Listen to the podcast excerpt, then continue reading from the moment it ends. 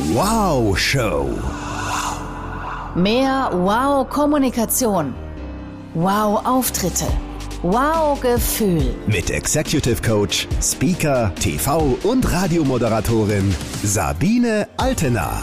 Und du hast gerade noch gefehlt. Komm rein. Man kann auch noch das Meeting verlassen.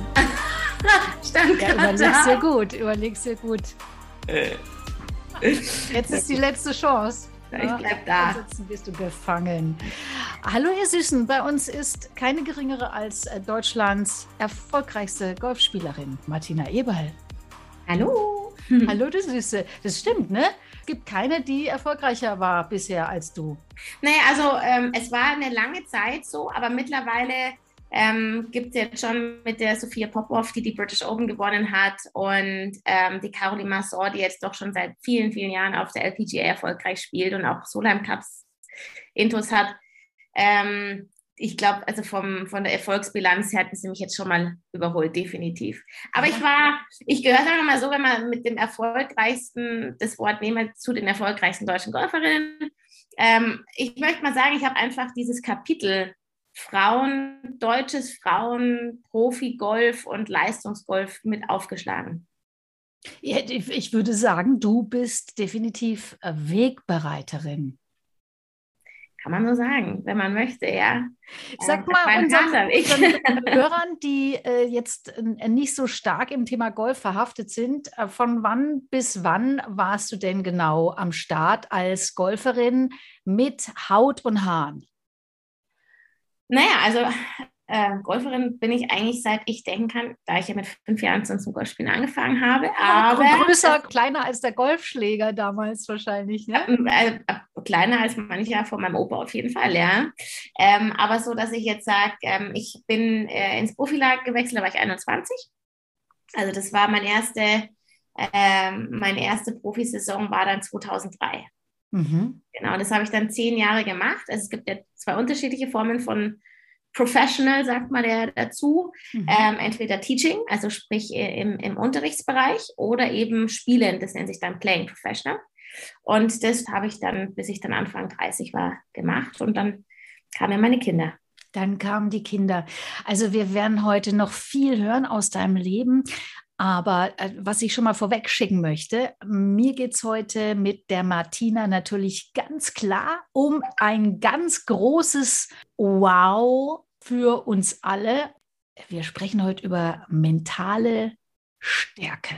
Ja, weil wenn der Golfer was braucht, ist es ja unter anderem genau das. Ja, mhm. wenn du direkt auf dem Grün vorm Loch liegst und du hast aber nicht irgendwie 10 Zentimeter oder 20, sondern es sind vielleicht drei, vier Meter, so eine kritische Entfernung, wo du den Ball schon einlochen möchtest, aber du weißt, oh shit, das kann auch so daneben gehen und dann ist es vielleicht ein Turnier und alle glotzen und es ist vielleicht auch noch der letzte, der alles entscheidende Schlag.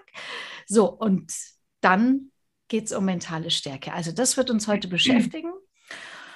Und abgesehen davon, Martina, auch dein anderes Wow, das müssen wir unbedingt ansprechen. Ähm, wir kennen uns ja jetzt ungefähr, naja, ein Jahr, ein gutes ein Jahr. Jahr. Mhm. Ja? Mhm.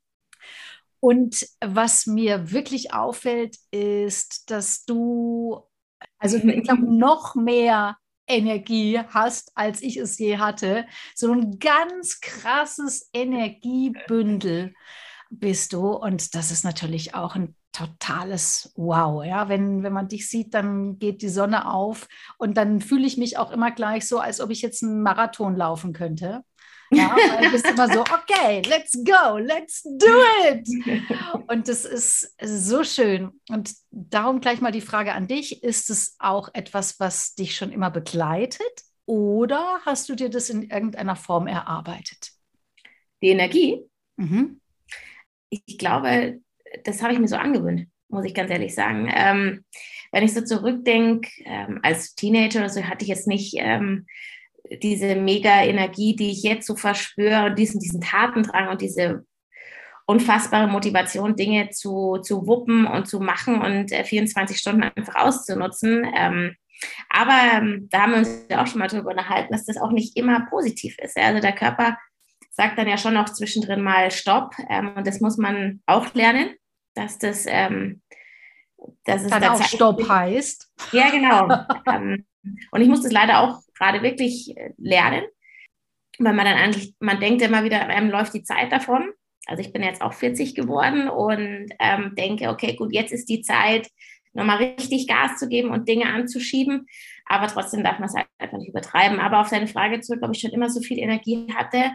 Ähm, ich, hab, ich bin schon immer ein sehr positiver Mensch und auch Sonnenkind. Ich habe immer schon gern gelacht und ähm, habe alles, habe das Glas lieber halb voll gesehen als halb leer. Aber so, dass ich jetzt wirklich sage, ähm, let's do it, ist eigentlich so, seitdem ich im Coaching-Bereich tätig bin.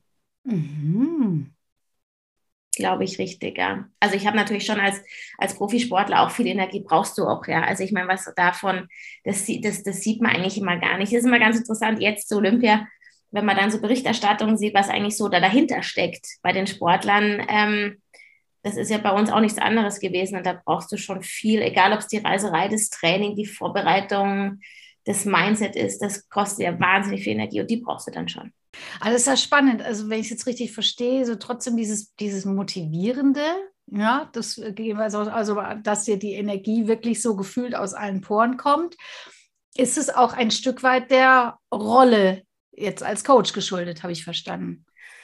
Ja, schon, aber ähm, letztendlich habe ich mich ja selber an mich oder mich selber mal ausbilden müssen zum Coach. Ja, indem ich jetzt einfach sage, also Coach hört sich jetzt heutzutage schon so platt getreten an. Also ich bin Golfcoach, Golftrainerin und auch Fitnesstrainerin, habe aber auch diesen Fitnessbereich mehr ausgelebt in Form, dass ich Frauen helfe, ihr Leben umzukrempeln, indem ich äh, versucht versuch habe, ihnen zu helfen, ihren Körper zu verändern, ihre Lebenseinstellung, weil ganz oft wird man, kommt man in so einen Trott, was sich dann letztendlich über, wenn man Gewicht zunimmt, dann äußert. Aber letztendlich ist es ja schon auch so eine so eine Lebenseinstellung. Und ähm, was ich immer sein wollte, ist ein Vorbild. Und wie gesagt, in der ganzen Fitnessnummer habe ich bis zu ja, über 100 Leute betreut. Und das habe ich mir dann auch tatsächlich angewöhnt, so sein zu wollen, wie, wie ich ihnen gerne ja als Vorbild sein möchte. Mhm. Ich finde es immer wieder erstaunlich, wie gut es geht, oder? An einer Stelle halt zu sagen, okay, jetzt hier bin ich auch in der Rolle des Coaches. Jetzt klack, jetzt bin ich da für die Menschen, die haben das Beste verdient, die haben die bestmögliche Zeit mit mir verdient. Und dann funktioniert das erstaunlicherweise auch super gut. Ja, aber es ist natürlich auch eine Einstellung, weil ich meine, ab dem Zeitpunkt, wo man das checkt, dass das äh, der Job ist, ja, dass das deine, also klar auf der einen Seite Berufung, dass man einfach sagt, ich mache meinen Job gut, weil es meine Berufung ist und weil es das ist das, was ich am besten kann. Aber auf der anderen Seite ist es ja auch, das wird auch von dir verlangt. Ja, es ist dein Job, dass du ihn gut machst. Und wenn man das natürlich dann raus hat, dass man diesen Schalter umlegt, auch wenn man vorher vielleicht gerade ein bisschen müde war oder was auch mhm. Das äh, macht dann eigentlich die Professionalität aus, finde ich. Und tatsächlich äh, könnt ihr das auch nutzen, ihr Lieben zu Hause. Und wenn ihr vorm Rechner sitzt und wieder mal die äh, 85. Konferenz des Tages habt online und ausgerechnet das ist jetzt halt leider die wichtigste und ihr seid schon saumüde, aber ihr wisst, es ist verdammt wichtig. So, dann äh, hilft es tatsächlich einfach zu sagen, okay, wenn ich jetzt anschalte, ist es die beste Show, die ich geben kann. Funktioniert 1a. Und wenn wir jetzt zurückgehen auf deine Zeit als ähm, Sportlerin, als Profisportlerin, ist ja auch eine Rolle. Ne? Kann man das auch an- und ausschalten? Also so gut zu sein? Ja, absolut. Das sind Verlinkungen. Ähm, so funktioniert das hier ja letztendlich am, am meisten mit Verlinkungen. Ähm, ab dem Zeitpunkt, wo du auf dem Golfplatz bist, geht halt dann wie beim Auto Schlüssel reinstecken. Früher hat man zumindest reinstecken müssen. Oder das Knöpfchen drücken, dass man einfach dann den Motor an, anschaltet und dann geht es halt los, der Fokus und dann ist es aber genauso wichtig, auch dann wieder den Motor abzustellen danach. Äh, du kannst ja nicht 24 Stunden, beziehungsweise lass es, ähm, also meine längste Zeit, wo man Turniere hintereinander spielen konnte, waren immer so sechs Wochen. Du kannst ja nicht sechs Wochen am Stück konzentriert sein und fokussiert. Da brauchst du natürlich immer diesen On and Off, Button. Mhm. Und das ist dann schon, äh, wenn du dann auf dem Golfplatz bist, beziehungsweise in der Gym oder ja, da, das sind halt die Zeiten, wo du dann einen Job machen musst. Mhm. Jetzt hast du gerade gesagt, du hast mit 20 dann angefangen mit den Turnieren. Du bist dann noch als Teenager Pro geworden und hast gesagt, so, ich mache das jetzt, ne? Also ich bin mit 21 Profi geworden. Haben deine Eltern, haben die dich nicht vorher schon vor die Wahl gestellt? Da warst du noch 17 ja, ja, oder so? genau, aber da war ich noch Amateur. Also ich habe meine, ja? hab meine Reife gemacht, relativ jung noch. Da bin ich gerade, ich war, ich glaube, noch 15. Ich bin da gerade oder 16 geworden und ich sollte eigentlich im elterlichen Betrieb Bürokauffrau lernen. Klassischer, mein, mein, meine Eltern haben einen Schreinereibetrieb. Mein Bruder hat ja den klassischen Schreiner äh, die klassische Schreinerausbildung gemacht und ich hätte halt quasi den Teil mein, oder den Part meiner Mama im, im Büro übernehmen sollen, irgendwann mal. Und da war ich dann genau einmal in der Berufsschule. Und dann kam ich nach Hause, war da nicht so glücklich drüber und habe, ähm, wie es der Teufel wollte, ähm, genau an diesem Tag einen Anruf vom Deutschen Golfverband bekommen, um mit einem Angebot für die Spitzenförderung, das war ganz neu damals, dass einfach Top-Amateure noch mehr gefördert werden, aber mit dem Manko in Anführungszeichen, dass sie sich, also dass sie ja kein Studium oder keine Ausbildung an der Seite haben durften. Mhm. Und da war ich 16 und das habe ich dann tatsächlich gemacht, ähm, bis ich 21 war. Also fünf Jahre habe ich für den Deutschen Golfverband beziehungsweise für die Nationalmannschaft auf der ganzen Welt gespielt, war aber noch Amateur, habe damit einfach kein Geld verdient. Mhm. Das ist Wie Golf finanziert sich denn sowas, sag mal? Das ist ja also mit Kosten verbunden. Mhm. Also wenn du natürlich sagst, okay, du, ähm, ich war immer so im Schnitt drei Wochen im Monat unterwegs. Ähm, es wird alles vom Verband bezahlt, ähm, die Trainer, die Reisen, die Flüge, die Orga. Also man, ich musste mich wirklich um nichts kümmern und ähm, das wurde alles vom Verband. Also somit hast du schon deswegen keine Kosten und dann habe ich damals noch 500 Mark ähm, monatlich ähm, Sporthilfe bekommen. Genau, und ich meine damals, äh, also ganz ehrlich, mit 16, 17, 18 ist ja 500 Mark schon ganz schön viel Geld gewesen noch. Und mhm. ähm, es ist ja heute immer noch, aber trotzdem, ähm, wenn du nur eine Woche quasi zu finanzieren hattest, die du zu Hause warst, ähm, bist du da ganz gut über die Runden gekommen. Mhm. Jetzt gibt es ja nicht so wahnsinnig viele Profisportler und vor allem keine Golf-Profisportlerinnen nimm uns mal ein bisschen mit in diese Welt. Wie dürfen wir uns das vorstellen? Wie lebt man denn als Profisportlerin und vor allem im Golfsport? Wie sieht da so ein Tag aus? So ein Jahr? So ein Jahr? Mhm. äh, so ein Jahr. Ich könnte dir mal, ich glaube, ich habe den sogar hier im Schreibtisch. Ich habe, äh, wenn du da, also das Jahr planst du erst, kriegst von der, von der Tour, kriegst du dein Schedule über deine ganzen Turniere und ähm, bei den Herren ist es mit Sicherheit anders. Bei den Herren gibt es so viele Turniere, die kannst du gar nicht alle spielen. Ähm, da die, die können sich dann, wenn du so eine Tourkarte hast, die musst du dir auch erstmal erst spielen. Du kannst nicht einfach sagen, du bist Profi und dann spiele ich auf der Tour. Du musst dich dafür erstmal ernsthaft qualifizieren. Das ist schon gar nicht so leicht. Ähm, Qualifying School nennt sich das dann. Das ist ein eigenes Turnier. Und wenn du das dann geschafft hast unter den ersten 80, hast du quasi deine Tourkarte. Ähm, das funktioniert beim Golf wie beim Tennis immer gleich. Und dann kriegst du von Natur eben dein Schedule. Und bei den, wie ich schon gesagt habe, bei den Herren gibt es mehr. Bei den Frauen gibt es einfach eigentlich so viele, dass du ähm, eigentlich alle mitspielen könntest, wenn du auch reinkommst. Du brauchst ja auch immer eine gewisse Kategorie. Also du musst schon eine gewisse Stärke haben, dass du auch bei diesen Majors, bei diesen großen äh, Turnieren jetzt reinkommst. Beim Tennis wären es jetzt die Australian Open. Da gibt es ja auch beim Tennis immer diese Vorrundenausscheidung. Die ähm, gibt es beim Golf auch. Oder du bist halt schon qualifiziert. Genau.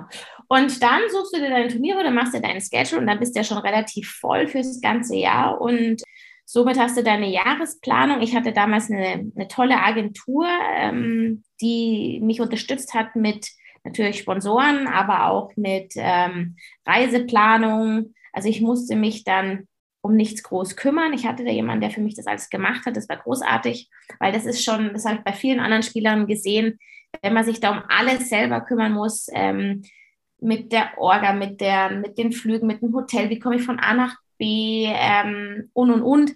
Das ist ein Wahnsinnszeitaufwand, vor allem wenn du das jede Woche hast. Mhm. Und es ja, ist auch nicht mal, das ist ja kein Teamsport, ne, wo du auch noch irgendwie x Kollegen hast, mit denen du da irgendwo hinreist, sondern du bist ja wirklich komplett auf dich allein gestellt.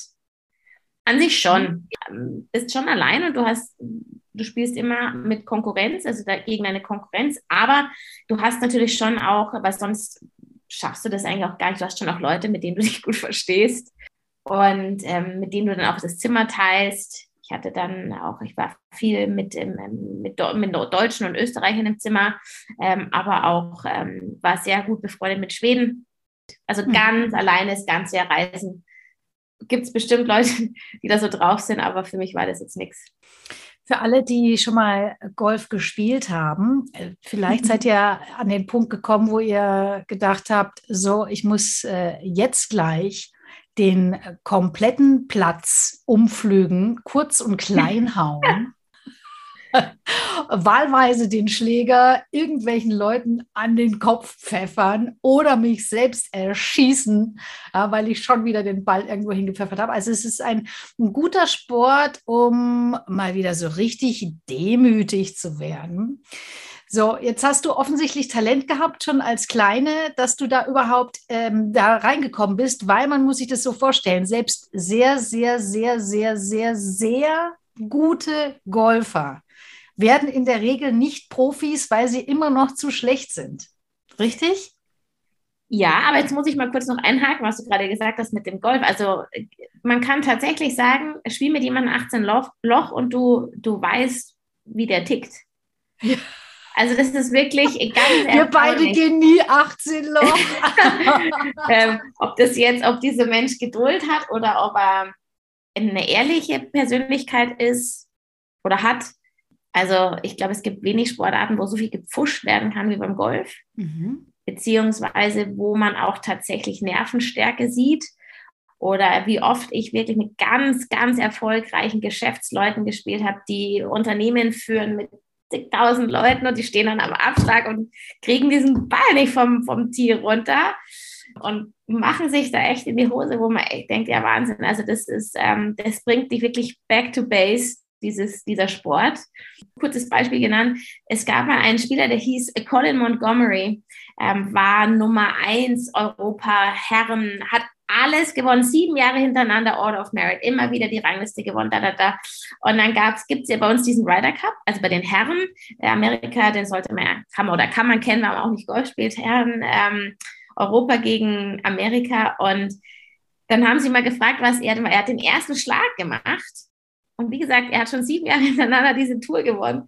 Ähm, und er, man hat ihn gefragt, Colin, what did you think on the first hole, on the first shot? Und dann hat er gesagt, well, I was just hoping not to miss the ball. Also insofern, also diese Nerven, dieses Nervenflattern, dieses Flaue, dieses Katastrophale, dieses oh, schlimme Gefühl hat jeder. Mhm. So, jetzt nochmal zurück zu deiner Frage. Ja, der kürzester Golfwitz Jetzt kann ich's. ich. Ich kann es, ja. Ja, der, ja. ja, das trifft es so gut. Für alle, die noch nie Golf gespielt haben, sieht es ja immer aus, so wie, ne, ich hau halt ein bisschen aufs Bällchen und laufe hinterher. Aber das hat so viel mit Präzision zu tun und auch immer wieder mit, ja, also natürlich nicht auszuflippen, ruhig zu bleiben, sich wieder zusammenzunehmen mhm. und zu sammeln für den nächsten Ball. Das ist so ein tolles Training im Grunde fürs komplette Leben. Es ist absolutes Lebenstraining auf dem Golfplatz. Und ich merke das jetzt wirklich immer, immer mehr, wo ich das Leuten oder meinen Schülern versuche beizubringen, äh, wobei ich das, ich, ich bin jetzt nicht der Coach für ganz von Anfang an, möchte ich mal sagen. Also durch meine Erfahrung als Spielerin fällt es mir schon leicht, Leuten wie jetzt dich zum Beispiel, die ja. schon mal den Schläger in der Hand halt, gehalten haben, ähm, nach vorne zu bringen. Aber da dann ähm, auch die Geduld und diese Zuversicht mitzubringen als Coach, dass das total normal ist, dass ähm, von zehn Schlägen ähm, im Training auch mal neun nicht klappen oder sogar zehn und dass das dann kommt, dass das wird und dass man Geduld haben muss und Zuversicht, das ist, ich kriege das jeden Tag mehr mit. Mhm. mhm. Aber das ist wie im Leben ja auch, wenn man was, was Neues anpackt, darf man auch nicht sofort erwarten, dass es sofort funzt. Mhm. Ja, da sprechen wir gleich nochmal drüber. Du machst es ja ganz fantastisch mit dem Coaching. Ja, ich darf das ja auch genießen bei dir. Also äh, selten motivierender und geduldiger, wie du, wie ich, sonst erlebe ich dich ja gar nicht geduldig. Ja, immer so ja, was ist jetzt? Wann, wann sprechen wir? Wann machen wir? Ba, ba, ba, ba, ba. Und da gehst du so auf und bist so da und kümmerst dich zu 500.000 Prozent ums kleinste Detail, aber mit so viel äh, Liebe und auch nie äh, strafend, sondern immer, ja, super, okay, jetzt probieren wir es mal so. Also das ist wirklich schön. Dankeschön. Danke. Also herrlich. So, genau, aber da kommen wir gleich nochmal drauf, wo und äh, wie man dich äh, dann auch im richtigen Leben treffen kann. Mhm. Martina. Äh, Nochmal zurück zu dir als Profigolferin. Du warst ja dann äh, sehr erfolgreich in Europa und hast dir dann gedacht, hm, Europa ist ja schon ganz schön, aber für die richtig große Karriere, für das richtig große Geld muss ich nach Amerika. Tja, so gedacht, ja. Richtig, das war 2008. Also ich hatte wirklich zwei sehr, sehr gute Saisonen hintereinander. 2007, 2008. Und da gingen auch also die, die, ganzen Knoten auf mit Turniere gewinnen und hatte einen super Caddy, ähm, der mich da wahnsinnig unterstützt hat, direkt in Action. Ein super Trainerstab im Hintergrund. Ähm, also hatte da ein super Team. Ja, und ich meine, äh, the sky's the limit, ja. Und das ist ja auch immer noch so, aber der nächste Schritt stand halt vor der Tür, nach Amerika zu gehen und die LPGA, die amerikanische Tour zu spielen, wo einfach allein durch äh, Nachfrage der Medien das ganz anders gehypt wird mit College Golf, mit ähm, in Amerika wird Sport einfach anders gelebt. Ich hatte die Freude, in Amerika auch noch ein Jahr Highschool gemacht zu haben zwischendrin ähm, und ähm, war sehr, sehr viel Zeit auch im Winter zum Trainieren dort. Und das habe ich einfach auch mitbekommen, wie, wie viel mehr akzeptiert man vor allem als Golf, als Golfer. Weil bei uns ist es ja immer noch so, der Golfsport äh, wird zwar immer jünger und sportlicher und cooler, aber ähm, es gibt halt immer noch diese Vor Vorurteile mit, äh, man muss reich sein, man muss, man, man darf nicht mehr arbeiten, ähm, wenn man so viel Zeit braucht. Und ähm, das mache ich quasi, wenn ich dann in Rente bin und und und und. Ich kann es auch nicht mehr hören. Ähm, und in Amerika ist es einfach total anders und da wollte ich dann auch hin. Und dann hat es halt, ähm, habe es probiert, habe alles dran gesetzt, habe sogar gedacht, ich muss noch mal ein extra Portionchen oben draufsetzen mit einem weltbekannten Trainer habe mit dem noch äh, Wochen davor der Qualifying School für Amerika trainiert und dann ist es letztendlich, ähm, um das Ganze schnell zu machen, mit einem Schlag nach äh, sechs Runden. Jeder, der Golf spielt, weiß sechs Runden. Das sind so viele Golfschläge, die man da macht und es hat letztendlich dann mit einem, um einen Schlag nicht gereicht. Aber es also ein Schlag, wir sprechen über einen. Mhm. Einen. Einen, genau. Ein Schlag der ist dann, aber das war oft bei mir in meiner Karriere oft so, dass es ums, auf gut Bayerisch, ums Arschlecken nicht gereicht hat. Ähm, und jetzt mit meinen weisen 40 Jahren schaue ich zurück und denke mir, äh, es hat alles was äh, äh, für sich. Und in dem Moment ist es zwar niederschmetternd und zermürbend und alles macht in dem Moment gerade keinen Sinn. Aber wenn ich jetzt so zurückschaue, ist, ich habe so viel draus gelernt und ziehe immer noch da Vorteile jetzt draus. Was hast du denn draus gelernt? Also das Aufstehen. Das, das habe ich immer wieder lernen müssen in meinem Leben. Ähm, das war jetzt nicht das erste Mal mit Amerika, wo ich wirklich aufs Gesicht geflogen bin und dann wieder aufstehen musste, aber das, das war hart. Ähm, also das ist definitiv dieses Hinfallen, Aufstehen, weiter Golf spielen, das ist ja eh mein Slogan. Das ist eh dein Slogan, ja. ja. Mhm. das habe ich daraus gelernt. Letztendlich habe ich daraus gelernt, um das davor, die kurze Zeit ähm, zurückzuspulen, ich hatte einen super Trainer und alles, was ich mit ihnen gemacht oder mehrere Trainer, was ich mit ihnen gemacht habe, war sehr erfolgreich und ähm, never change a winning team. Diese ganzen schlauen Sprüchler, die haben schon ihre Wahrheit und ihren Sinn. Und ich habe mal eingebildet, um dieses Quäntchen noch mehr nach Amerika zu schaffen, muss ich noch einen anderen Trainer noch dazu nehmen. Und das war dann letztendlich ein totaler Schmarrn, weil der hat da nicht da eingehakt, wo ich jahrelang trainiert habe mit meinen anderen Trainern, sondern ähm, hat was Neues gemacht und das musste ich dann binnen kürzester Zeit von sechs Wochen versuchen umzusetzen. Das hat halt dann auch gar nicht geklappt. Ja, stimmt, das war eine andere Grifftechnik, ne, die er mit dir noch machen wollte. Eine Grifftechnik, ne? eine Rotation in den Armen und und und, äh, was ich noch nie gemacht hatte. Und ich meine, ich habe damals auch nicht gerade erst zwei Tage Golf gespielt. Das war ein Fehler, dass man, und das würde ich jemand, jedem mitgeben, dass ähm, wenn man eine gewisse Stärke hat, dass es immer fürs nächste, fürs nächste Level schon reichen kann. Man muss nicht denken, man muss da jetzt was ganz Spezielles machen, sondern ähm, mit dem, was man hat, antreten und loslegen. Nicht immer denken, es muss noch besser sein, weil vielleicht reicht es ja schon. Mhm. Das heißt jetzt nicht, dass man mit seiner Stärke und mit seinem Ganzen immer stehen bleiben muss, weil jeder ste stehen bleiben ist für mich Rückschritt, ist klar. Aber ähm, das war so nach dem Motto, ähm, mit dem, was ich habe, habe ich gar keine Chance, was total spannend war. Ist es auch, was war denn das für ein, für ein, für ein Beweggrund dahinter? Ich, also Arroganz ist vermutlich das total falsche Wort. Aber so dieses, ne, warum, warum das Winning Team nochmal ändern? Was hast du dir gedacht? Diese Arroganz, da bist du vielleicht gar nicht so weit weg, wenn ich jetzt so zurückdenke. Also ich war da schon sehr gehypt. Ich war dann äh, immer zweite, dritte in Europa zu dem Zeitpunkt. Hatte ein super Ansehen, habe zu dem Zeitpunkt auch gut verdient. Es war alles wirklich, alles ist marschiert.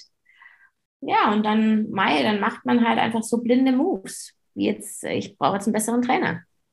Mhm. Der andere ist nicht mehr gut genug und das ist ein absoluter Schmarrn. Mhm. Also, ja, also halt, das sieht man jetzt auch ganz, also ich meine, wenn man jetzt äh, ganz erfolgreiche Tennisspieler auch anschaut. Ich meine, Tennis ist für mich so ein bisschen immer der, der nächste Sport zu Golf, wie so diese Tour funktioniert, wie, das Training funktioniert und so weiter. Und äh, wenn man da mal so guckt bei den ganzen, es gibt natürlich Spieler, die ihre Trainer ganz oft wechseln, aber es gibt Spieler, die immer den gleichen Trainer haben. Aber ich meine, weißt du, da kann ich, da kann ich jetzt Stunden drüber reden, was ich daraus gelernt habe. Ich habe das so viel gelernt. Ähm, ich habe daraus gelernt, dass auch jeder Schlag zählt. Das war, ist zwar immer so. Ähm, und wie du auch vorher gesagt hast, das Golf, äh, das ist äh, wie im richtigen Leben. Im Leben zählen auch so viele kleine Sachen, die man immer so als selbstverständlich sieht. Und beim Golf ist es halt jeder Schlag und eigentlich jeder Schlag zählt. Und zum Schluss wird zusammengezählt und wenn einer zu viel ist, dann ärgerst dich grün und blau. Und das muss man sich ja wirklich noch mal reinziehen. Ne? Also auch zum Thema, wie du heute so schön sagst oder das als Slogan hast: hinfallen, aufstehen, weiter golfen. Du hast es ja die Geschichte jetzt sehr kurz erzählt, aber das mhm. war ja ein Riesenaufriss ja, mhm. von Europa dann nach Amerika mit neuem Trainer und Pip und Papp, Zeit invest, Kosten, diese Riesenhoffnung. Äh, ich glaube, du hattest auch einen Freund zu der Zeit in Amerika. Zwei Jahre in Amerika, ja. Mhm. mhm. So, das ja auch noch. Äh, also es war alles gepolt mhm. auf Amerika. Mhm. Alles. Alles. Und dann ist es tatsächlich eigentlich mit einem Schlag weg. Weg. Mhm. So, und da jetzt so ein, da möchte ich nochmal hinzoomen, weil also so einfach aufstehen geht, glaube ich, nicht.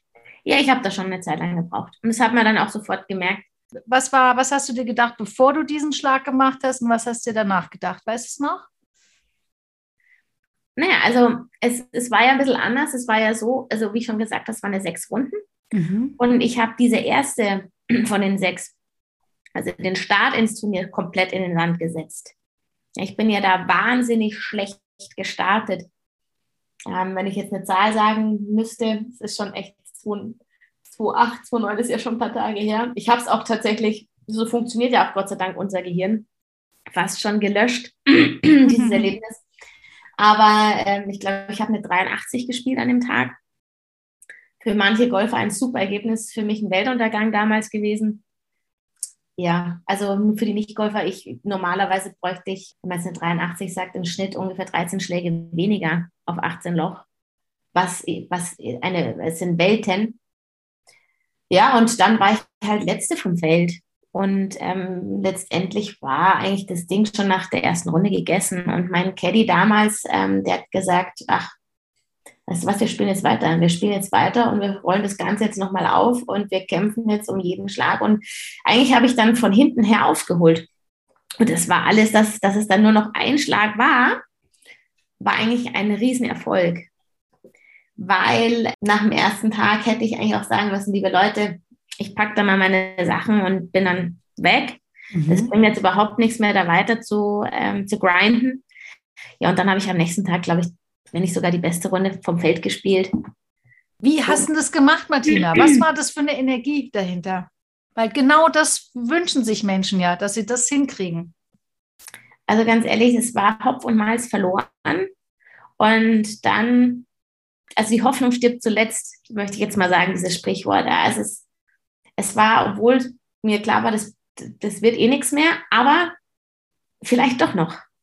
Mhm. Und ich bin halt einfach eine absolute Kampfsau.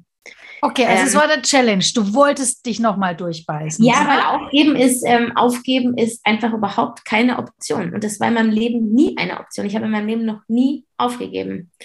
Und also es waren ja schon ein paar Stunden mit furchtbar vielen Tränen, die erste Runde. Und dann hat mein Caddy gesagt, komm, wir gehen jetzt Bälle schlagen. Und du machst jetzt einfach das, was du immer gemacht hast. Und das hast du eigentlich ganz gut gemacht. Und jetzt vergiss das, was du die letzten sechs Wochen versucht hast, dir einzutrainieren und das habe ich dann auch tatsächlich gemacht. Und dann habe ich am nächsten Tag einfach mit dem gespielt, so wie ich es immer gemacht habe. So, so blöd oder so, ja, so einleuchtend es jetzt auch klingen mag. Warum hast du das nicht von Anfang an schon gemacht? Aber das am Anfang war, da, da war, da, ich meine, da war alles dabei. Die erste Runde, da war Nervosität dabei, da war Unsicherheit, da war äh, schlechte Technik, da war null Selbstvertrauen da dabei. Also es war einfach eine Mischung aus einer ganz schlechten Zusammenstellung. Und dann am nächsten Tag, das war dann genau das Gegenteil. Das war dann so, leck mich am Punkt. Ich zeige es jetzt allen und ich kann das und ich ziehe das jetzt durch und ich kämpfe, bis vorbei ist. Und so ging es dann. Mhm. Und dann ging es irgendwie, das hört sich jetzt fast ein bisschen märchenmäßig, aber ohne Happy End an. Genau, und dann war es eigentlich so, dass man nach drei Runden einen Cut hatte, dann nach vier, nach fünf. Also auf jeden Fall, ich hatte mehrere Cuts. Das heißt, sie reduzieren, weil das haben ja 300 noch irgendwas Spieler mitgespielt, und die, äh, nach drei Runden fangen sie an, das Feld zu verkleinern. Und das war dann eigentlich so nach der zweiten Runde, da wo ich mich dann einigermaßen wieder so ein bisschen ins, ins zweite Drittel geschoben habe, ähm, das Ziel, dass ich, dass ich diese ganzen Cuts schaffe. Und dass ich, so, dass ich sogar sechs Tage durchhalte, das war Wahnsinn. Somit war dann, liebe Sabine, tatsächlich dieses ums Grad Einschlag verpassen dieses, dieser Karte war eigentlich gar nicht mehr so schlimm. Es war eigentlich ein mega Erfolg. Mega. Und ähm, das ist jetzt auch schon wieder so, fürs, also halt für, für so viele Sachen im Leben, man kann, wenn man ein Outcome sieht, dann kann man sagen, ja, scheiße, ja, alles sehr blöd gelaufen und oh Mai. Aber auf der anderen Seite, wenn man sich das jetzt so überlegt, ja, war eigentlich ein ganz guter Erfolg. Mhm. Und ähm, wenn ich jetzt da so drüber nachdenke, ähm, es hat, das hat schon krass wehgetan. Aber mein Gott, ähm, es ging ja dann weiter, aber das war dann tatsächlich, jeder, der es kennt, wenn man ein großes Ziel hat und vor allem da sich darauf vorbereitet hin, alles, alles, alles, das wird man jetzt mit Olympia jetzt auch wieder sehen, wenn man so einen Fokus auf etwas hat und man erreicht es nicht oder auch man erreicht es, aber danach fällt es ab. Weil dann einfach die Motivation natürlich ist immer da, aber die ist dann einfach erst mal kurz unten und dann habe ich auch gebraucht, also 2,9 war dann so ein bisschen, dann hat auch angefangen, mein Körper das nicht mehr mitzumachen, wie ich ihn immer geschunden habe mit den ganzen Training. Dann hatte ich eine Sehenscheidenentzündung, dann hatte ich ständig was. Dann kam der nächste Downhit 2009 durch das, dass ich immer gut gespielt habe, war ich eigentlich im weiblichen Ryder Cup, in dem Solheim Cup drin. Und wie gesagt, dann kam die Sehenscheidenentzündung im Frühjahr 2009 und dann bin ich da aus dem Team geflogen. War eigentlich schon gesetzt. Ryder Cup ist so das Geilste, was man mitspielen kann, oder? Das, also für Männer Ryder Cup, für uns mhm. Cup, absolut. Das ist so mhm. die Krönung. Und das war zwei, zwei, drei Wochen vorher, da war ich bei den US Open, hm, hat mich die Kapitänin zur Seite genommen, hat gesagt, Martina, das ist mir zu unsicher mit deiner Hand, dass du performen kannst. Und ähm, das musst du leider verstehen. Ja, und dann kam das nächste, ein paar Monate später. Also es war dann ständig ein Test für mich. Mhm. Und dann war meine erste Tochter unterwegs, dann dann irgendwie ist dann alles gut geworden. Okay, und dann hat ein neuer Lebensabschnitt begonnen, quasi. Ja, also ähm, ja, absolut. Der, der, der, der, krasse Sportler musste dann jetzt einfach mal ähm, pausieren. Ähm, die Sportlerin wollte dann auch zurückkommen. Nach eineinhalb Jahren, ich habe dann eineinhalb Jahre Pause gemacht mit der Linda, habe in der Zeit ähm, natürlich sie auf die Welt gebracht, aber auch eine sehr, sehr, also war zu dem Zeitpunkt Münchens größte Golfschule. Die habe ich noch nebenher aufgebaut und ähm, auch geführt. Und nach eineinhalb Jahren hab, wollte ich es dann nochmal probieren. Habe dann aber, wenn man sich überlegt, ich habe so zwischen acht und zehn Stunden am Tag trainiert früher. Mhm. Ähm, dann mit der Linda habe ich dann nur noch maximal zwei bis vier Stunden trainieren können. Wollte ich auch nicht mehr. Ja? Also ich meine, wofür hätte ich dann sonst ein Kind bekommen können müssen? Also wenn ich dann die gleiche Training wieder habe, wo ich niemanden, wo ich sonst keinen Platz für irgendwas anderes in meinem Leben hatte. Ja, und dann ähm, ging es halt auch nicht mehr so gut. Ja, das ist ja logisch. also ganz kurz, liebe Hobbygolfer und liebe Hobbysportler, die Martina hat gerade im Nebensatz gesagt, dass sie äh, täglich acht bis zehn Stunden trainiert hat. Ja? Und wenn ich das jetzt mal bei mir lasse, ich äh, trainiere Golf ungefähr alle drei Wochen mal eine Stunde wenn es gut läuft, so ungefähr im Schnitt und erwarte aber ungefähr, dass ich so wie die Martina spiele. Ja, das ja, machen die ein bisschen, bisschen drunter vielleicht.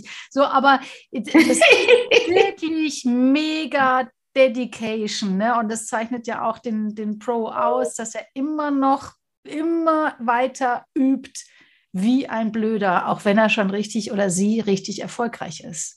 Ja, also ähm, du hast ja vorher von der mentalen Stärke ge geredet. Ja? Mhm. Es ist lustig, dass die meisten von dieser mentalen Stärke, dass sie immer denken, dieser Putt, der rein muss. Ja, das ist diese, natürlich letztendlich, das ist da, wo der Groschen fällt. Aber letztendlich die, oder zuallererst die mentale Stärke entscheidet sich genau beim Training, dass mhm. man, lass mich kurz überlegen, eigentlich müsste man bereit sein, eine extreme Langeweile auszuhalten.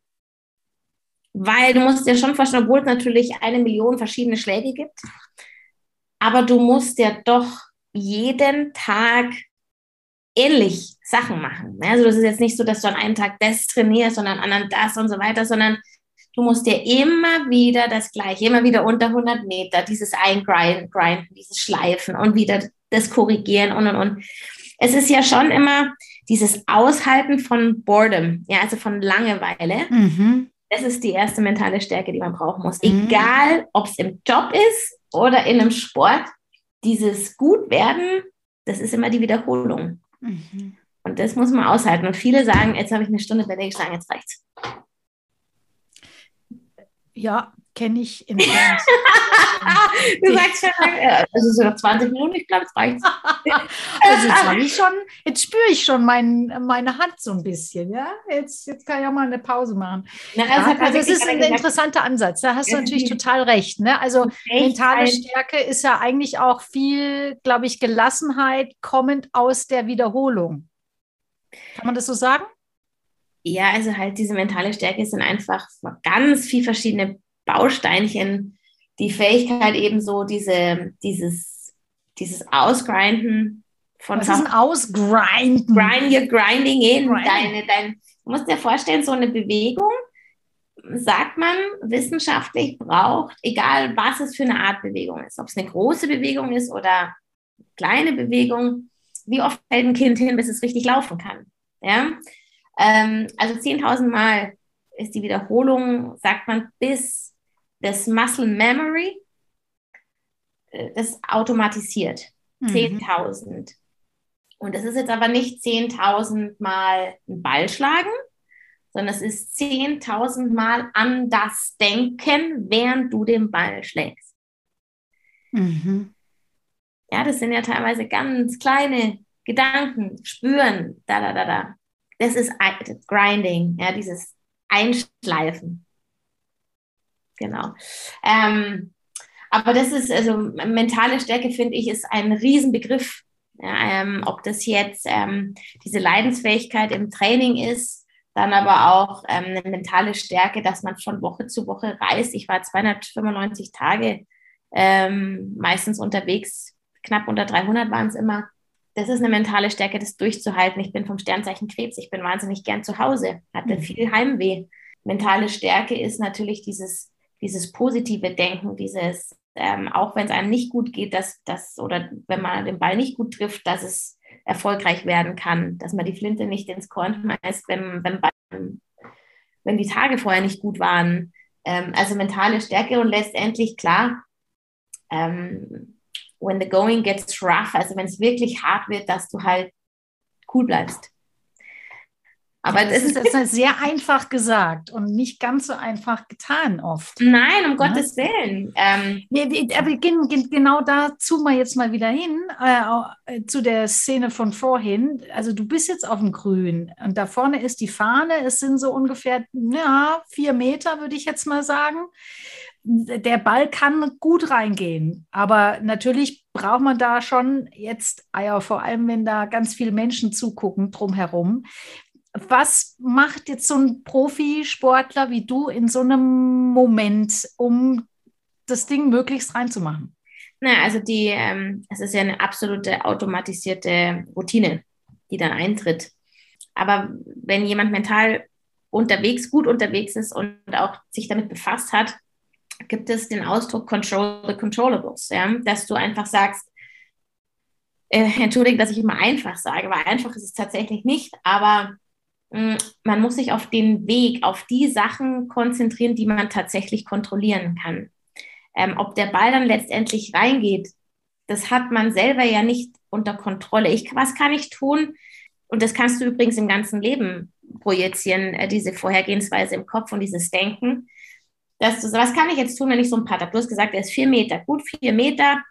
Ich, ähm, jeder, der Golf spielt, weiß, dass ähm, die, die Fläche ja nicht immer eben ist, sondern dass es so Ondellierungen gibt. Ich kann mir anschauen, wie der Ball laufen wird. Geht es bergauf, geht es bergab? Wie läuft das Gras? Ähm, wie steht das Loch? Die Geschwindigkeit von dem Grün, von dem Gras sollte ich ja so ein bisschen drauf haben.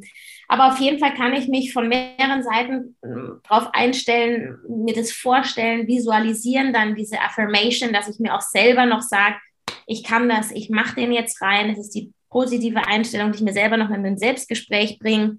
Es gibt ja so viele verschiedene Sachen, wie man sich darauf einstellen kann. Mhm. Ähm, und dann letztendlich kann ich mir eine Linie auf dem Ball gezeichnet haben. Diese Linie richte ich mir aus, wo ich hinzielen möchte. Dann mache ich meine Probepatz, stelle mich hin, versuche diese Linien übereinzustimmen von meinem Schläger zum Ball, nochmal zum Ziel zu schauen und versuche meine Routine, die ich bei jedem Putt gleich mache, durchzuziehen. Und dann ist der Ball weg. Und alles, was dann passiert, ist out of my control. Ob dann die Windböe, du wirst jetzt lachen, beim Putten, wenn du in Schottland oder in England oder jetzt zum Beispiel heute, wo es draußen so wahnsinnig stürmt und das Gras ist sehr niedrig, wird wird der Ball beim Patten auch vom Wind mitgenommen. Wenn jetzt da der liebe Gott mal kurz, mal kurz dagegen pustet, ja, das kannst du überhaupt nichts dagegen tun, ob, ob er im Loch eine 360-Grad-Runde macht, wieder rauskommt. Sowas gibt es auch. Oder einfach nur einmal, einmal auslippt. Aber es gibt, es gibt genau solche Sachen, wo er auch von der Seite einfach mal nur so reinploppt, mhm. wo er bei einem schlechten Tag mal liegen bleibt. Das sind alles Sachen, mhm. die hat man nicht unter Kontrolle. Und letztendlich, man muss sich darauf konzentrieren, was man kontrollieren kann. Und das ist, wie gesagt, nicht nur im Golf so, das ist im, im ganzen Leben so, das ist, wenn man besserer Mensch werden will, wenn man Gewicht verlieren möchte, wenn man besserer, mehr Sport machen möchte, wenn man im Job erfolgreicher werden möchte, meine Einstellung sollte man sich auf den Weg dorthin konzentrieren. Was kann ich denn persönlich wirklich dazu beitragen, dass dieser Outcome passiert? Wenn ich die ganze Zeit sage, ich will jetzt, dass der Ball ins Loch geht, aber nichts dafür tue, dann wird halt auch nichts passieren. Aber wenn ich mich, wie ich das gerade alles aufgezählt habe, ich bereite mich gut darauf vor, ich tue alles, was in meiner Kraft steht. Mhm. Und dann muss ich es machen. Was mhm. dabei rauskommt, muss ich akzeptieren. Da kann mhm. ich auf den Kopf stellen. Ja. Martina, was machst du so gegen den äh, Quatschi im Kopf, der dann immer wieder sagt, also äh, wird das scheiße, das wird doch jetzt nichts und oh Gott, alle gucken und wenn ich den jetzt nicht reinmache, shit. Genau das, was ich gerade gesagt habe, dass du, ähm, du hast ja deinen Ablauf. Ja, also das, beim Golf nennt sich das jetzt diese Pre-Shot-Routine mhm. wo du quasi, je besser der Spieler, desto auf die Sekunde genauer ist eigentlich dieser Ablauf.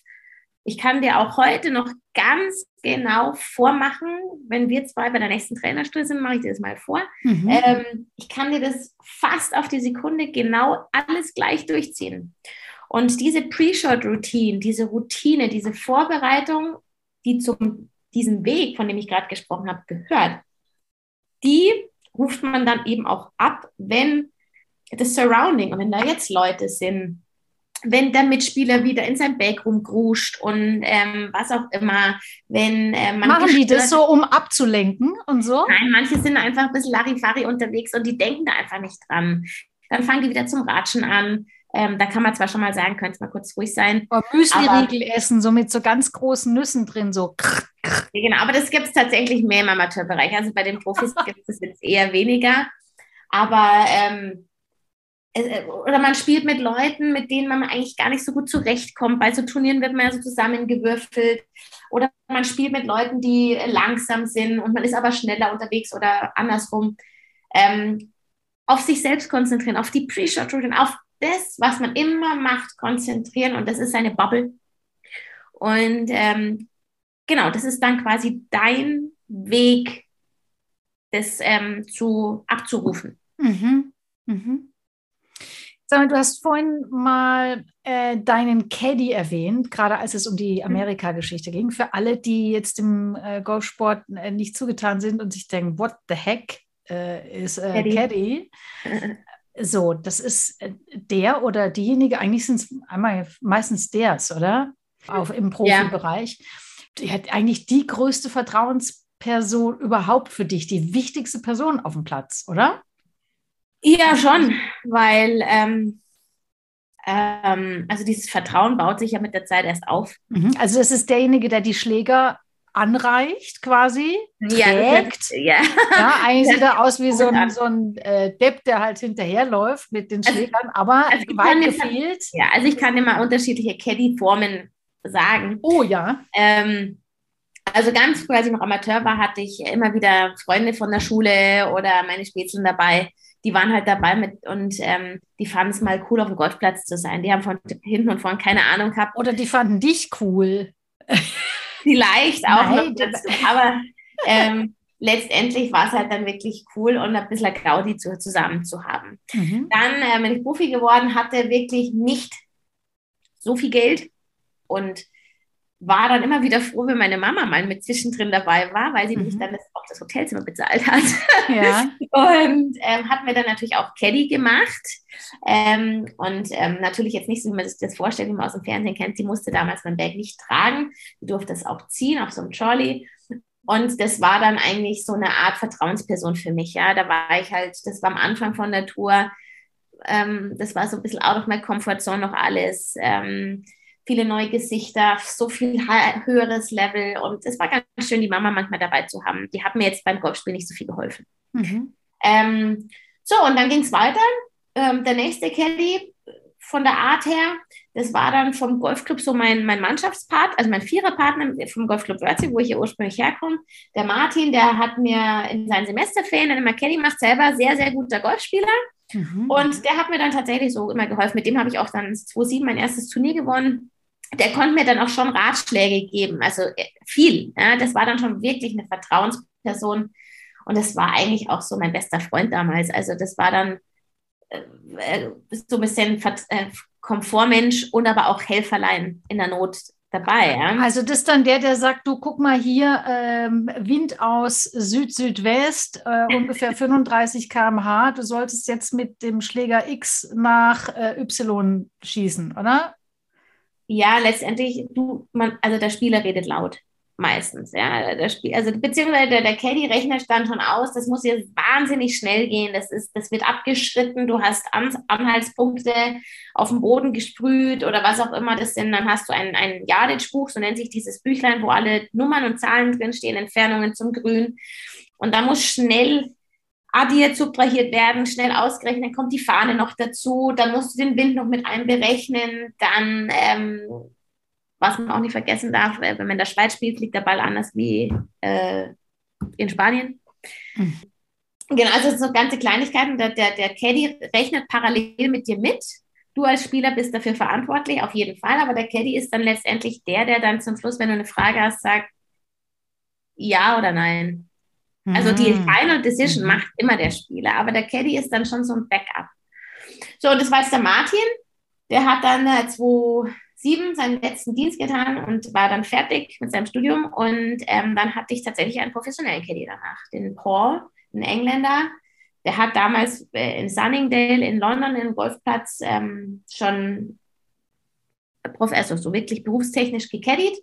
Ähm, und das ist halt dann nochmal eine ganz andere Nummer, wenn jemand das professionell macht. Der läuft schon zehn Meter vor dir, beziehungsweise der weiß dann auch in ganz kritischen Situationen, wie er sich verhalten muss. Ähm, mein Caddy hat mir, also der Paul hat mir dann tatsächlich so leid getan, weil ähm, ich war ein wirklich ein Diener der Sex in the City ähm, ja, Gemeinschaft. Mhm. Und ich habe mir jeden Abend mindestens zwei bis drei Serien von Sex in the City reingestellt. Was, was willst du machen, wenn du das ganze Jahr unterwegs bist? Und dann habe ich ihm natürlich immer im Laufe des, der Runde immer von diesen Serien erzählt. Der Arme, der, der, konnte, der kannte sich total gut aus. Der wollte das eigentlich gar nicht hören, aber ich habe ihm das halt erzählt und das hat mir gut getan, mit dem immer so zu reden.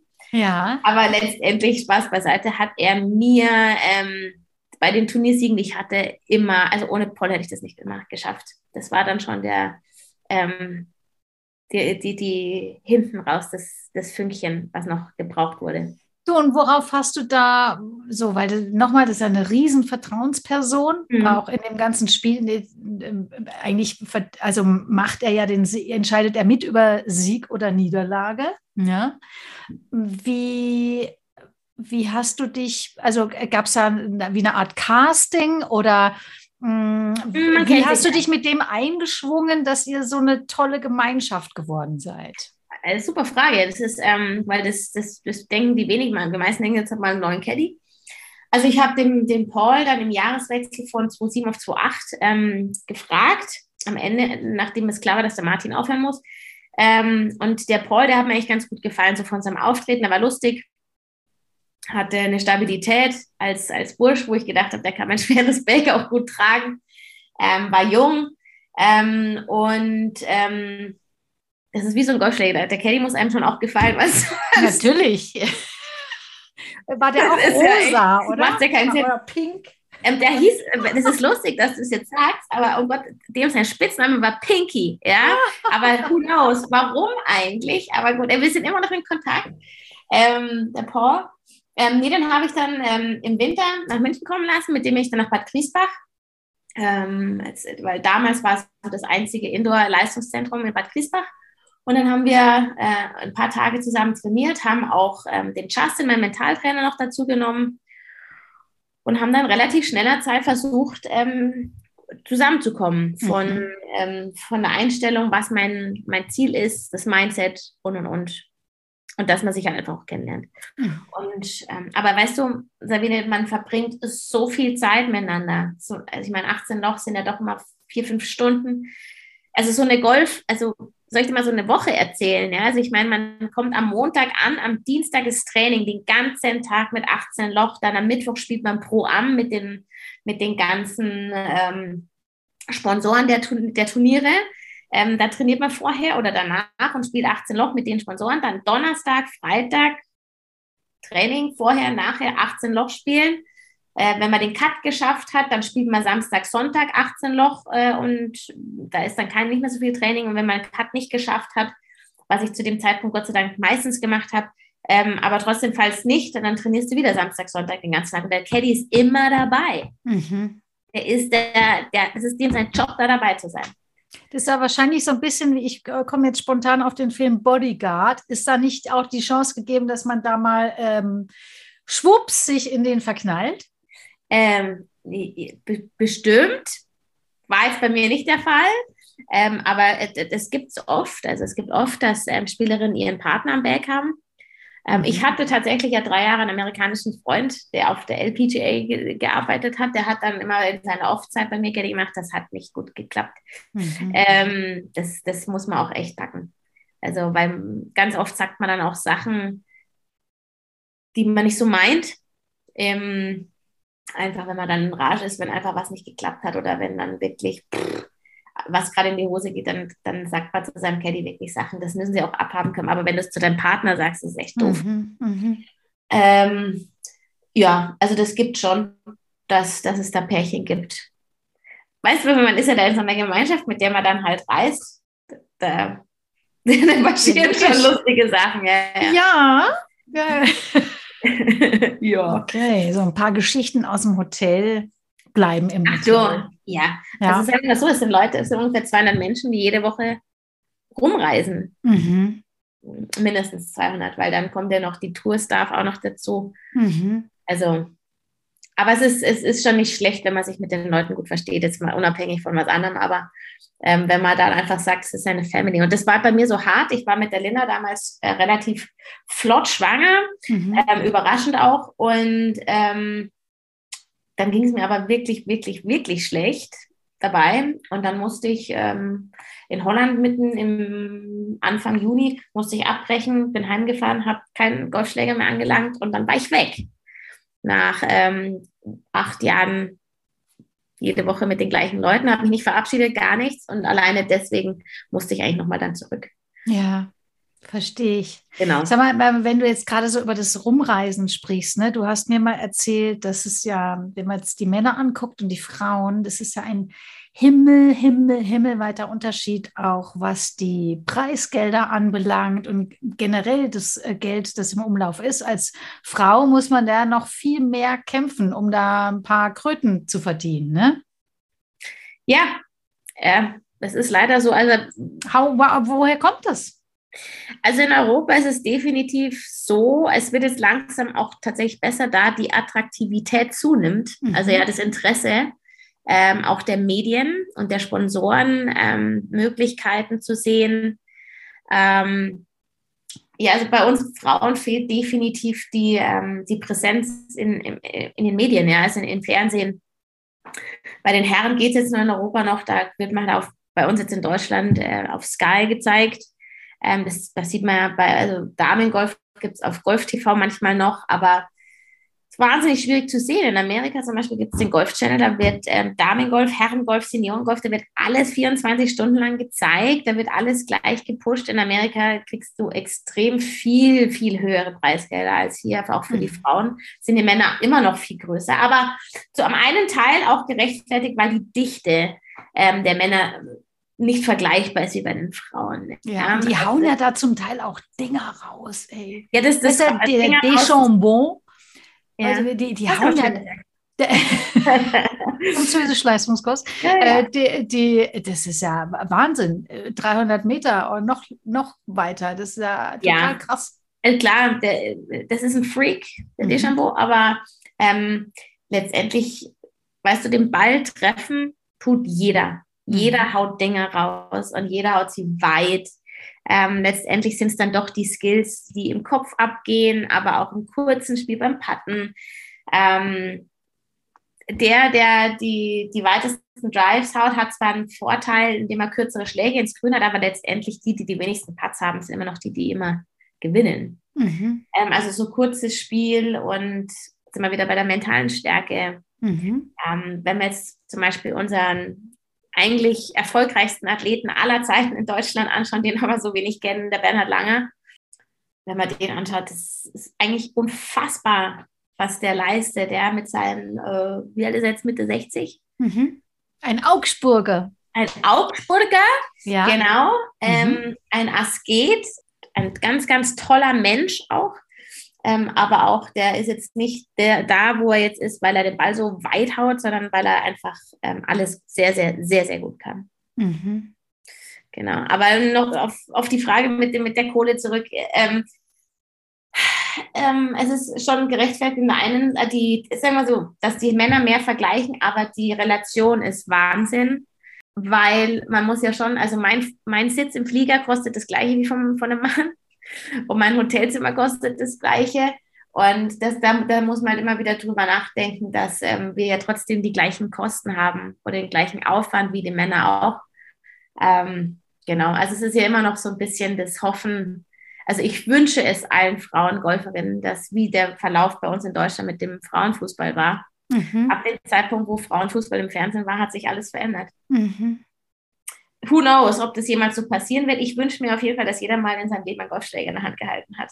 Oh ja, und das könnt ihr natürlich ganz fantastisch tun ähm, mit der Martina. Wo und wie das geht, dazu gleich. Und ich habe mir jetzt gerade gedacht, ne, du hast ja auch so spannende Begegnungen mit äh, so vielen tollen Leuten gehabt. Da sprechen wir nächstes Mal drüber, sozusagen im, im Frühling daten wir uns wieder ab, weil du hast ja nicht nur äh, Bernhard Langer gut kennengelernt, du hast auch mal Tiger Woods getroffen. Oh Gott, ja? oh Gott ist schon ein oh guter Kommentar. Die Geschichte heben wir uns noch auf. Dann äh, Olli Kahn, kennst du auch, ne? Und ein paar andere Sportler, von denen wir auch total viel lernen können, ähm, die du auch in ganz speziellen Momenten kennengelernt hast. Mhm. So, also das wird noch dann ein weiteres Zuckerl. Aber jetzt schauen wir doch mal genau dahin, wo wir dich heute greifen können. Du hast gerade gesagt, du bist ähm, mittlerweile Fitnesscoach, Fitness- und Ernährungscoach. Du bist nach wie vor Golfcoach und du machst ja auch Vorträge. Ja, also auch das äh, ein neues Kapitel im Leben Martina Eber kann ich wärmstens empfehlen. Die Frau ist eine absolute Energiebombe und ihr merkt ja schon, ja, wunderschön, was sie für Geschichten drauf hat. Das lohnt sich immer. Und wenn ihr mal eine Fitness- oder eine Golfstunde bei ihr nehmen wollt, wo könnt ihr das tun? Wo trifft man dich? Also, das war sehr, sehr nett, danke. Ähm, also, ich bin ganz normaler Golflehrer. Ich meine, Base ist in Odelshausen. Jetzt gerade ähm, in der Wintersaison bin ich Indoor ähm, wunderbar aufgehoben in der 70s Golf and Bar. Ähm, das ist eine ganz neue Indoor-Anlage, das absolute Nonplusultra, wo man hingehen kann in München am Frankfurter Ring. Mhm. Ähm, da werde ich jetzt bis Anfang April sein. Und ähm, dann wird es nach den Osterferien rausgehen nach Rodelshausen. Ähm, wie gesagt, man kann ganz normal übers Internet mit mir Stunden vereinbaren, ähm, weil ich einfach auch denke, ähm, dass mein, ich möchte gerne meine Erfahrungen jedem weitergeben können. Also ich bin da, ich denke jetzt da nicht, dass ich da was Besonder Großartiges, Besonderes bin, sondern dass das jeder verdient hat, ähm, die Möglichkeit zu haben, das einfach mal zu erleben. Mein Golfunterricht ist ein bisschen was anderes wie von einem ganz normalen klassischen Golflehrer, würde ich jetzt mal sagen, weil bei mir einfach die Komponente vom Spielen noch dazu einfließen kann oder fließt. Ähm, und ich eben weiß, wie viel Geduld man dafür braucht. Mhm. Ähm, du hast gesagt, ähm, mit ähm, Ernährung und Fitness, also Ernährung würde ich, hätte ich gerne noch mehr gemacht, aber irgendwann, ähm, ja, mit meinem Job noch als Mama ähm, und mit dieser ganzen die Golfsache. Ich meine, meine Berufung ist wirklich der Golfcoach, das ist mein Ding, da komme ich mhm. her, da kenne ich mich am aller, allerbesten aus das Fitness ist eine tolle Sache, ist, ähm, ist auch eine super Coaching-Angelegenheit, aber es ist halt mehr mein Hobby. Aber das mit dem Golf, das kann man auch sich selber, kann man, man kann sich auch super selber überzeugen, indem man auf meinem YouTube-Kanal mal mhm. vorbeischaut, Martina Ebel Coaching. Mhm. Ähm, da haben wir jetzt wirklich seit, hm, also wir machen den schon ein bisschen länger, aber so, dass wir jetzt richtig gesagt haben, wir wollen das ordentlich in die Hand nehmen und nach vorne schieben ähm, mit diesen ganzen ähm, ja, also mein Ziel ist es tatsächlich, das Golfen jemandem beizubringen oder näher zu bringen, ohne dass es so extrem kompliziert ist. Ja, so einfach wie möglich in Bildern. Mhm. Und das mache ich über diesen Kanal. Schaut mal Und das vorbei. machst du fantastisch. Es ist Vielen nämlich Dank. total auch für Nicht-Golfer total sehenswert. Ja, danke total schön. ja. gemacht. Ähm, mir macht das auch sehr, sehr viel Spaß. Es ist nichts anderes wie ein Live-Unterricht. Ähm, und das ist so ein bisschen, also wir haben viele Sachen in der Pipeline mit ähm, natürlich auf Instagram bin ich auch viel, versuche da so kleine Reels immer wieder reinzugeben, was man für sein Training selber mit einbauen kann. Ähm, klar, man muss heutzutage gucken mit den ganzen Social Media äh, Kanälen, dass man versucht, die Leute, die man erreichen möchte, dass man da die richtigen Kanäle dafür hat. Mhm. Und ähm, da sind wir wirklich dabei, immer besser zu werden, uns besser aufzustellen. Aber zurück wieder zu deiner Frage, man kann mich ganz normal ähm, als Golflehrer und auf einem ähm, Buchungssystem, es nennt sich birdiecoach.com, kann man mhm. Genau. Und natürlich auf Instagram findet ihr Martina Eberl auch, dann auch mit ganz kurzen Videos, jedes total lehrreich und schön und einfach und energetisch wertvoll, cool erklärt. Also wirklich schön. Steckt Danke. da wahnsinnig viel Arbeit rein, total toll. Ich meine es so. Reinhard. Ja, ja hm. richtig cool. Genau, also normalerweise haben wir jetzt noch die äh, Wow-Schnellfragerunde, aber wir, ja. haben, schon, äh, wir haben schon so viel Zeit und, und, und doch so wenig Themen getoucht. Martina, wir müssen uns unbedingt nochmal treffen.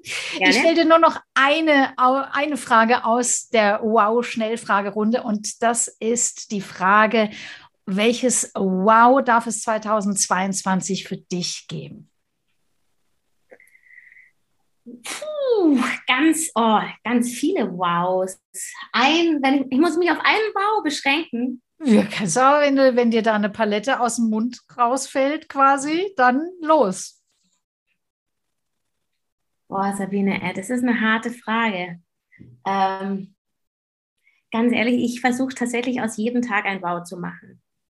Das muss ich jetzt echt sagen, weil wenn ich jetzt so sage, ich, ich habe eigentlich nicht so ein großes Ziel, auf das ich hinarbeite, sondern ich versuche tatsächlich jeden Tag besser zu werden ähm, und aus jedem Tag zu lernen. Und deswegen ist für mich eigentlich jeder Tag ein Wow. Wenn ich das jetzt mal so stehen lassen darf. Das ist so eine Coach-Antwort. Aber nee, ich lasse ja, dir heute durchgehen. Scheiße, ja, nee, aber das, ähm, das habe ich mir. Äh, ähm, aber ich habe jetzt dieses Jahr ich habe tatsächlich ein Wow mit meiner Familie vor. Mhm. Ja, wenn es gilt, ein privates Wow. Ja, klar. Und zwar werde ich tatsächlich, weil wir da vorher drüber gesprochen haben, in den Pfingstferien mit meinen Kindern dorthin fahren, wo mir der letzte Schlag gefehlt hat. Okay, we, we, we're talking about. Uh, we're talking about Daytona Beach, Florida. Oh yay! Genau, das wird unser Wow-Urlaub dieses Jahr werden. Mhm. Aber für mich natürlich auch eine, weil sie natürlich die Mama immer kennen als Golfspielerin und sie kennen diese Geschichte mit Amerika und sie sind immer sehr glücklich, dass das nicht geklappt hat, weil sonst wären sie vielleicht Amerikaner und das fänden sie gar nicht so cool. Mhm. Wobei ich immer wieder sage, ihr müsst mal dahin, es ist gar nicht so schlecht dort. Das wird quasi unser, unser Wow und das wird für mich auch persönlich ein ganz großes Wow werden, ähm, mit meinen Kindern mal dahin zu gehen, wo ich mein erstes Leben so ein bisschen verbracht habe. Super cool. Und danach hören wir uns hier wieder. Dann berichtest ja, gerne. du, wie es war. Ja, super. Ja? Ja. Alles cool. Ganz herzlichen Dank für dieses äh, wie immer wunderschöne Gespräch. Ich habe dich lieb. Ich dich auch, Sabine. Vielen Dank. Bis bald. Die Wow Show. Mehr Tipps und Inspirationen findest du auf Instagram, Facebook, YouTube und unter sabinealtener.de.